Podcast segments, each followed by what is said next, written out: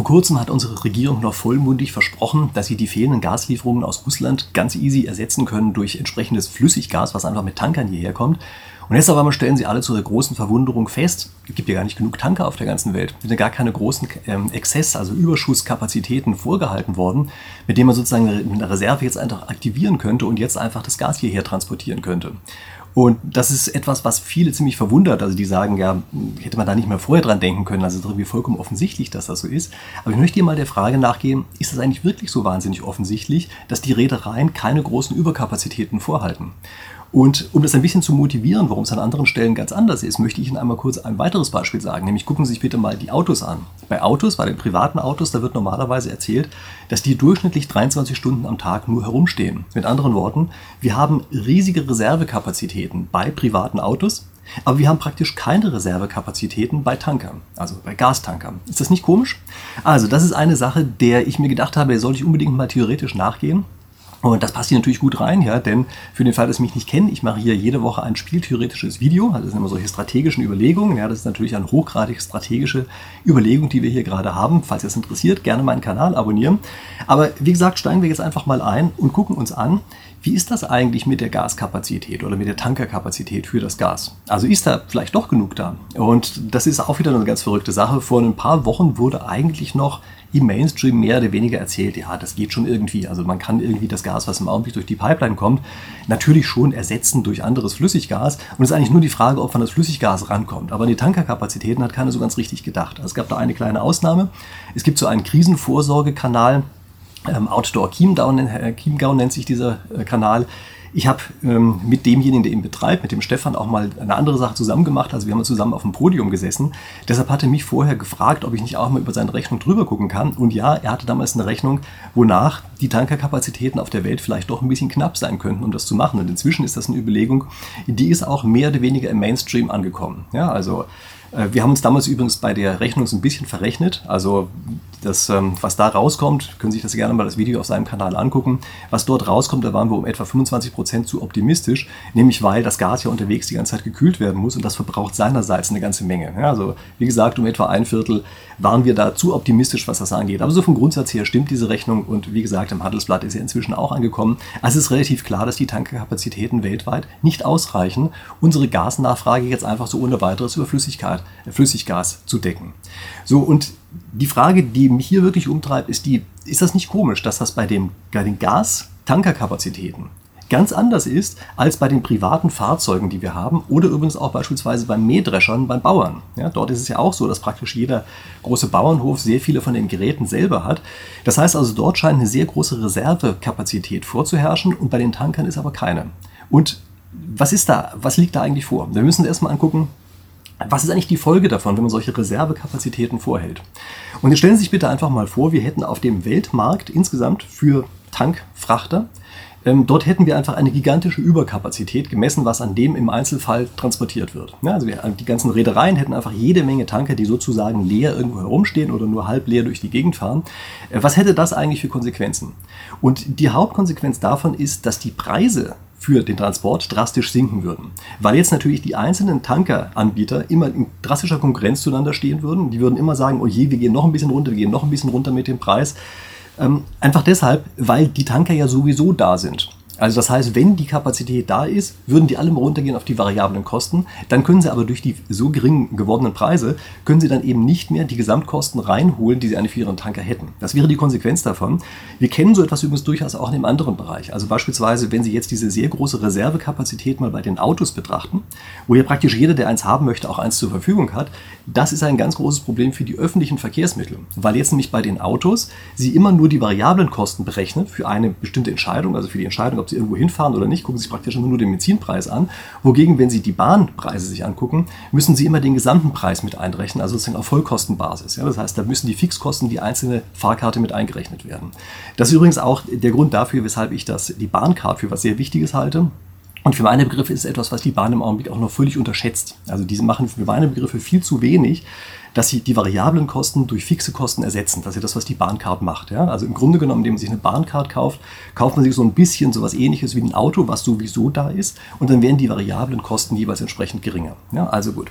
Äh, das ist die eine Sache und das ist der Grund, weshalb eine Reservekapazität ganz schwer einfach die ganze Zeit zur Verfügung stehen könnte. Ja? Also die Reedereien würden sich damit selber ins eigene Fleisch schneiden und die werden deshalb zusehen, dass wenn sie es überhaupt nur irgendwie können, sie die Kapazität ungefähr auch an der Grenze lassen, so dass sie noch einigermaßen vernünftige Preise kriegen können. Ja, das geht natürlich auch nicht beliebig.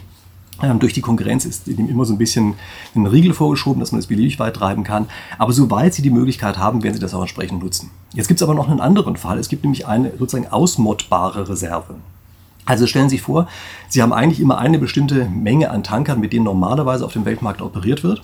Sie haben aber einige Tanker eingemottet und Sie können sie mit etwas Aufwand auch ausmotten und dann plötzlich aktivieren. Also es ist so eine Art Reserve, die also wirklich nur als Reserve zur Verfügung steht, aber eben nicht dauerhaft dasteht. Dann geht die normalerweise in die Preisbildung nicht mit ein, es sei denn, dass plötzlich in einer bestimmten Situation eine Sondersituation auftaucht. Ja, also sowas wie das, was wir jetzt beispielsweise haben. Also es kommt eine, Über, eine Übernachfrage, eine überraschende Übernachfrage plötzlich hoch. Dann auf einmal können Sie diese entsprechenden Tanker ausmotten, können sagen, okay, jetzt haben wir sie doch noch und jetzt ist diese Reservekapazität mit aktiviert. Was Sie hier haben, ist ähm, eine ganz interessante Funktion. Also stellen Sie sich vor, Sie tragen auf der waagerechten Achse ab die Nachfrage, die gerade auf dem Gesamtmarkt herrscht und haben Sie an irgendeiner Stelle die Kapazität, das was sozusagen die normalen Tanker sind. Bis dahin bringt Ihnen diese Reserve überhaupt nichts, die Sie ausmotten können.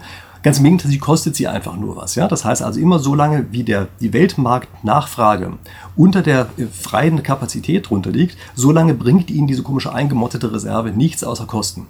In dem einen Augenblick aber, wo die Nachfrage plötzlich hochspringt, aus welchen Gründen auch immer, in dem Augenblick können sie durch die Reserve plötzlich richtig Geld verdienen. Und es kann sich jetzt also lohnen, tatsächlich diese Reserve vorzuhalten, damit für die seltenen Fälle, in denen die Nachfrage plötzlich sehr hoch geht, sie dann gewappnet sind und richtig abkassieren können. Wenn Sie diese Funktion sich vergegenwärtigen, dann erkennen Sie natürlich sofort, was das ist. Das ist eine Call-Option. Ja, also das gibt es in Finanzmärkten äh, oder gibt es sowas häufiger, ja, dass Sie eben eine Call-Option haben. Und das hat, die hat genau diese Struktur, die ich Ihnen jetzt hier gerade aufgezeichnet habe. Und die Call-Option hat einige Besonderheiten, die man sich klar machen muss. Ja? Also beispielsweise ist es so, dass Sie, um überhaupt eine solche Option zu bekommen, Sie normalerweise etwas zahlen müssen. Also Sie müssen eine Optionsprämie zahlen. Und das ist auch in diesem Fall so, weil diese Reserve, von der wir eben gesprochen haben, die ist ja nicht gratis. Das heißt, Sie haben bestimmte Fixkosten und auch wenn die Schiffe gerade nicht in Betrieb sind, müssen die ja irgendwo liegen, müssen gewartet werden, all solche Sachen. Das heißt, Sie haben dauernde Kosten und die können Sie interpretieren wie eine Optionsprämie. Das ist der Grund, weshalb diese Funktion, die wir hier haben, erstmal unter der Nulllinie anfängt. Also Sie haben sozusagen die ganze Zeit negative Kosten, solange wie Sie diese Kapazitätsreserve nicht anfassen. Sie können das Ganze auch interpretieren als eine Versicherungsprämie. Ja, das ist im Grunde genommen was ganz ähnliches. So, wenn jetzt die Nachfrage zufällig schwankt, spricht er gerne von Volatilität. Ja? Also in dem Augenblick, wo die Nachfrage zufällig hin und her schwankt, genau in dem Augenblick fängt das plötzlich an, interessant zu werden. Denn was jetzt passiert ist, dass durch dieses Schwanken sie plötzlich in den positiven Bereich reinkommt. Wenn sie keine Schwankungen haben, also sozusagen die ganze, die Welt immer total sicher ist, dann lohnt es sich nicht, diese Reservekapazität aufrechtzuerhalten, weil ja nur bei Schwankungen, nur bei irgendwelchen exogenen Schocks sich das Ganze auf einmal lohnt. Und damit sehen Sie jetzt auch bereits einen großen Teil der Erklärung, was hier bei den Reedereien passiert ist. Sie haben einen Markt, der über Jahre hinweg mehr oder weniger die gleiche Nachfrage an Schiffen gebraucht hat.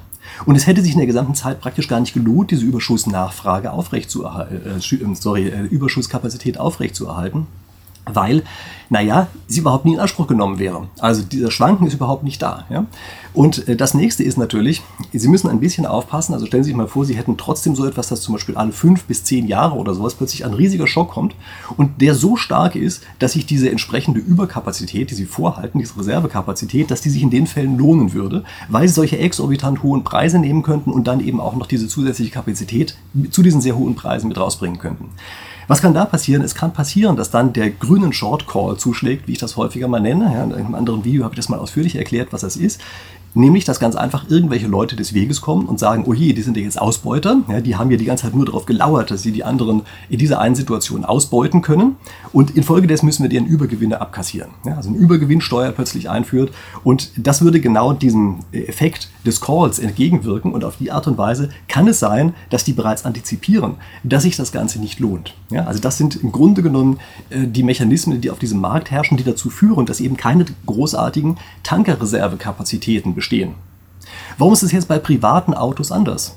Also, Stellen Sie sich einfach vor, Sie würden Carsharing nur in Anspruch nehmen. Ja? Also Sie haben gar kein eigenes Auto, sondern Sie mieten sich in dem einen Augenblick ein Auto, wo Sie es eben brauchen. Dann werden Sie die Erfahrung machen, die ich gemacht habe. Also ich selber bin auch bei so einem Carsharing äh, mit dabei. Und es gibt dort ein klitzekleines Problem. Nämlich dieses Carsharing-Auto, was hier in der Nähe steht, das steht eigentlich den ganzen Tag nur rum. Also fast immer, wenn ich dran vorbeigehe, dann steht das auch da. Nur dann, wenn ich es haben will, dann steht es nicht da, dann hat es irgendwer anders gebucht.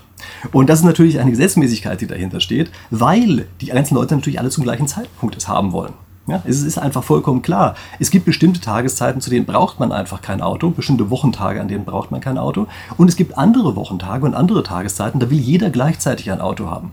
Das heißt also, diese, äh, diese Geschichte, dass Autos am Tag nur 23 Stunden herumstehen, das ist im Grunde genommen die völlig falsche Größe, denn die eine Stunde, in der sie nicht stehen wollen, sollen eben alle Autos, müssen alle Autos gleichzeitig bewegt werden. Ja, das ist genau diese Geschichte, die sie dort haben, dass es hier so eine Art Engpass gibt an dieser einen Stelle und die sorgt eben dafür, naja, dass eben diese Überkapazität oder die vermeintliche Überkapazität absolut gerechtfertigt ist. Deswegen ist das Gleiche, wenn wir mal von den Mähdreschern von Bauern ausgehen. Also auch dort kenne ich das schon, weiß ich, seit ich ein Kind bin, dass immer wieder gesagt wird von irgendwelchen Leuten, was für ein Quatsch und wie dumm doch die Bauern sind, ja, dass die alle ihren eigenen Mähdrescher haben und diese ganzen teuren Geräte, äh, die könnten sich doch einfach irgendwie die entsprechend ähm, zu einem bestimmten Zeitpunkt mieten oder sie können sich das als äh, Genossenschaft zusammenkaufen und da braucht nicht jeder einen zu haben, wo die doch immer nur rumstehen. Das ist ganz typisch das Gerät Rede von Leuten, die selber nie auf dem Land gearbeitet haben, wahrscheinlich noch nie mehr auf dem Land gewohnt haben. Denn wenn es um die Ernte geht, dann kommt es teilweise auf Minuten an. Und wenn man in den entsprechenden Minuten direkt vor dem Gewitter nicht noch zuschlagen kann, dann heißt das, dass man möglicherweise eine ganze Ernte verliert. Und das wiederum heißt, dass es auf einmal plötzlich wesentlich teurer werden kann, als diese Fixkosten zu bezahlen, dass der Mähdrescher eben den großen Teil des Jahres in der Scheune steht und auf den Betrieb wartet. Ja, das kann wesentlich billiger sein, äh, entsprechend diese Flexibilität zu haben. Und damit ist auch erstmal das, was wir uns hier ganz klar machen müssen, nämlich eine solche Option zu haben durch entsprechende Reservekapazität heißt mehr Flexibilität zu haben. Ja, diese Flexibilität, die mit drin steckt, die muss ganz einfach ebenfalls mitbewertet werden. Also sehr oft wird eben hier der Fehler gemacht, dass man die Flexibilität, die in der Kapazität drinsteckt, diese Reservekapazität drinsteckt, dass man die Flexibilität vollkommen vergisst. Und das ist ein großer Fehler. Denn ganz offenbar ist diese Reservekapazität sehr vielen Leuten sehr viel wert. Ja, also den Bauern beispielsweise ist sie sehr viel wert, einfach weil sie ansonsten vielleicht ihre Ernte verlieren würden, also das Risiko, was sie da eben entsprechend mit drin haben. Uns als privaten Nutzern von PKWs ist es eben wert, dass wir PKW, den PKW dann nutzen können, wenn wir ihn auch nutzen wollen und nicht zu einer völlig falschen Zeit zur Arbeit fahren müssen. Ähm, weiß ich, dass wir morgens um sieben losfahren müssen, um da gerade noch irgend so ein ähm, gemietetes Auto zu kriegen, mal ganz abgesehen davon, dass die gemieteten Autos ja dann zu einer bestimmten Zeit auch außerhalb der Städte stehen müssten und zu anderen Zeiten in den Städten drin, ja, oder was ich im Urlaub haben sie auch auf die Situation, dass sie gar keinen Mietwagen bekommen, weil dann eben alle zum gleichen Zeitpunkt einen Mietwagen haben wollen. Und wenn wir schon dabei sind, sollte man vielleicht noch so ein paar andere kleine Überlegungen machen, nämlich die Transaktionskosten können auch relativ hoch sein. Ja, also wenn ich mein Auto einfach vor der Tür stehen habe, steige ich halt ein und fahre los.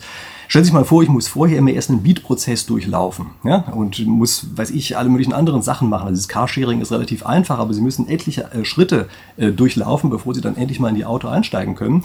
Äh, Sie müssen es buchen in irgendeiner Form. Ja, Sie müssen sich vorher schon festlegen, wann Sie denn damit zurückkommen wollen. Äh, Sie müssen zu dem Auto in irgendeiner Form hinkommen. Das kann ja auch schon eine Zeit lang sein. Ja? Und dann haben Sie natürlich immer das Risiko, was Sie mit einpreisen müssen, dass Sie das Auto vielleicht nicht kriegen. Also das heißt, das sind jede Menge äh, Kosten, Transaktionskosten, die damit drinstecken. Und auch diese Transaktionskosten sparen wir komplett ein, wenn wir einfach Überschusskapazitäten haben, Reservekapazitäten. Und bleiben wir mal kurz bei diesen Reservekapazitäten. Ganz oft äh, steigen Preise exorbitant an, wenn sie plötzlich eine bestimmte Engpassbelastung haben an einer bestimmten Stelle und da plötzlich alles komplett aus, äh, ausgenutzt ist. Ja? Also stellen Sie sich solche Sachen vor, wie wir steigen um auf Elektromobilität und plötzlich wird aber ein Rohstoff knapp, zum Beispiel Lithium. Ich sage nicht, dass das so ist. Ich sage nicht, dass es so sein wird, sondern ich sage das als ein Beispiel. Ja? Also nicht, dass Sie mich hier falsch verstehen. Also, ich sage es als ein Beispiel, dass zum Beispiel Lithium knapp wird. Kann auch irgendwas ganz anderes sein, kann irgendein anderer Engpass sein. Und dann kann es Ihnen passieren, dass plötzlich eine Sache absolut durch die Decke geht, dieser Preis, und etwas, was eigentlich technisch möglich erscheint, plötzlich nicht mehr wirtschaftlich möglich ist, weil eben dieser eine Engpass die ganze Geschichte begrenzt. Ich kriege ganz oft Zuschriften auf meinem Kanal. Ich hätte ja keine Ahnung von Technik und deshalb wäre es alles Quatsch, was ich erzähle. Also erstens stimmt es nicht. Ich habe nämlich eine ganze Menge Ahnung von Technik. Aber davon mal völlig unabhängig sind das wirtschaftliche Betrachtungen, die ich hier mache, strategische Betrachtungen. Und aus strategischer Sicht kann es sich ganz anders darstellen als aus technischer Sicht. Etwas, was technisch machbar ist, heißt noch lange nicht, dass es dann auch wirtschaftlich machbar ist. Zum Beispiel dann nicht, wenn eben alle gleichzeitig auf eine bestimmte Sache wollen. Also wenn alle gleichzeitig Lithium haben wollen, wenn alle gleichzeitig Solarzellen auf dem Dach haben wollen, dann reichen eben die Kapazitäten dafür nicht aus und dann kann das technisch tausendmal machbar sein. Am Ende klappt es eben nicht. Naja, zumindest nicht zu vertretbaren Preisen, weil einfach die Leute, die Rohstoffe und so weiter nicht da sind, mit denen man das Ganze machen könnte. Und des Weiteren muss man auch wissen, dass wir hier es mit einem erheblichen Risiko zu tun haben. Also diese äh, diese Überschusskapazität, die Reservekapazität, von der ich hier häufig gesprochen habe, die vermindert ja auch zugleich das Risiko. Also das Risiko, nicht zum Zuge zu kommen, das Risiko, nicht pünktlich zur Arbeit zu kommen oder das Risiko, die Ernte nicht rechtzeitig einzubringen. Ja, das sind alles Dinge, die vermindert man, wenn man einfach Zugriff hat auf eine eigene Reservekapazität. Und nochmal, das ist etwas ganz Wichtiges in Märkten, in denen sehr stark die Nachfrage schwankt. Ja, also bei den Rädern haben wir gesehen, da, also bei den Schiffen, da ist es so, dass die Nachfrage kaum geschwankt hat im Laufe des Zeitablaufs und sie deshalb diese Reservekapazitäten gar nicht vorhalten brauchen. Das hätte ihnen nichts genützt.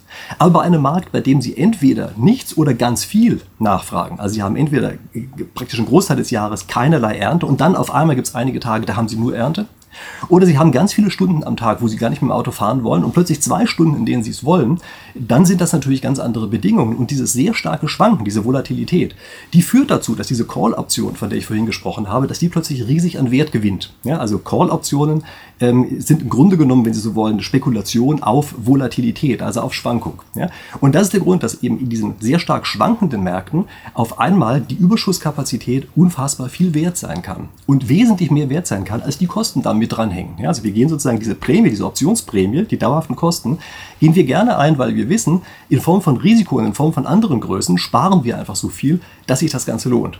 Und gesellschaftlich sparen wir damit übrigens auch, denn was wir hier haben ist, dass das Gesamtsystem gesellschaftlich resilienter wird, widerstandsfähiger wird.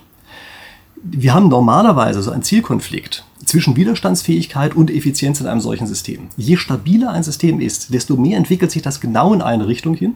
Das ist sozusagen ein Schönwettermodell. Aber jede Abweichung von diesem schönen Wetter sorgt dann dafür, dass das System erheblich knirscht und am Ende nicht mehr richtig liefern kann. Ja, das sehen Sie im Augenblick dass wir beispielsweise uns unglaublich stark ähm, abhängig gemacht haben von Gas und da eben ganz wenig Widerstandsfähigkeit drin ist. Wir bauen gerade Widerstandsfähigkeit auf, indem wir eben andere äh, Bezugsquellen sozusagen für Gas aufbauen, aber das braucht natürlich seine Zeit. Ja? Damit haben wir etwas, äh, dass wir sagen, auch dort haben wir beispielsweise Überschusskapazitäten, nichts anderes ist das ja, Reservekapazitäten, um uns entsprechenden Schwankungen auf dem Markt entsprechend anpassen zu können. Ja? Das ist diese Geschichte. Also Sie haben ganz oft einen Zielkonflikt zwischen Widerstandsfähigkeit, also Resilienz auf der einen Seite und Effizienz auf der anderen Seite. Also das sind die Dinge, die man hier wissen muss und es erklärt hoffentlich ein ganz kleines bisschen, warum wir zum einen im Augenblick eben nicht einfach freie Tanker rumliegen haben, zum Bedauern aller Leute. Also wir können jetzt nicht einfach umsteigen von dem Gas aus der Pipeline auf Gas aus Tankern, einfach weil die Tanker nicht da sind. Dauert seine Zeit, bis die endlich da sind. Ja. Also dieser Zielkonflikt zwischen Resilienz und Effizienz ist auf jeden Fall eine Größe, die man sich eben am Ende auch noch klar machen muss und die extrem wichtig ist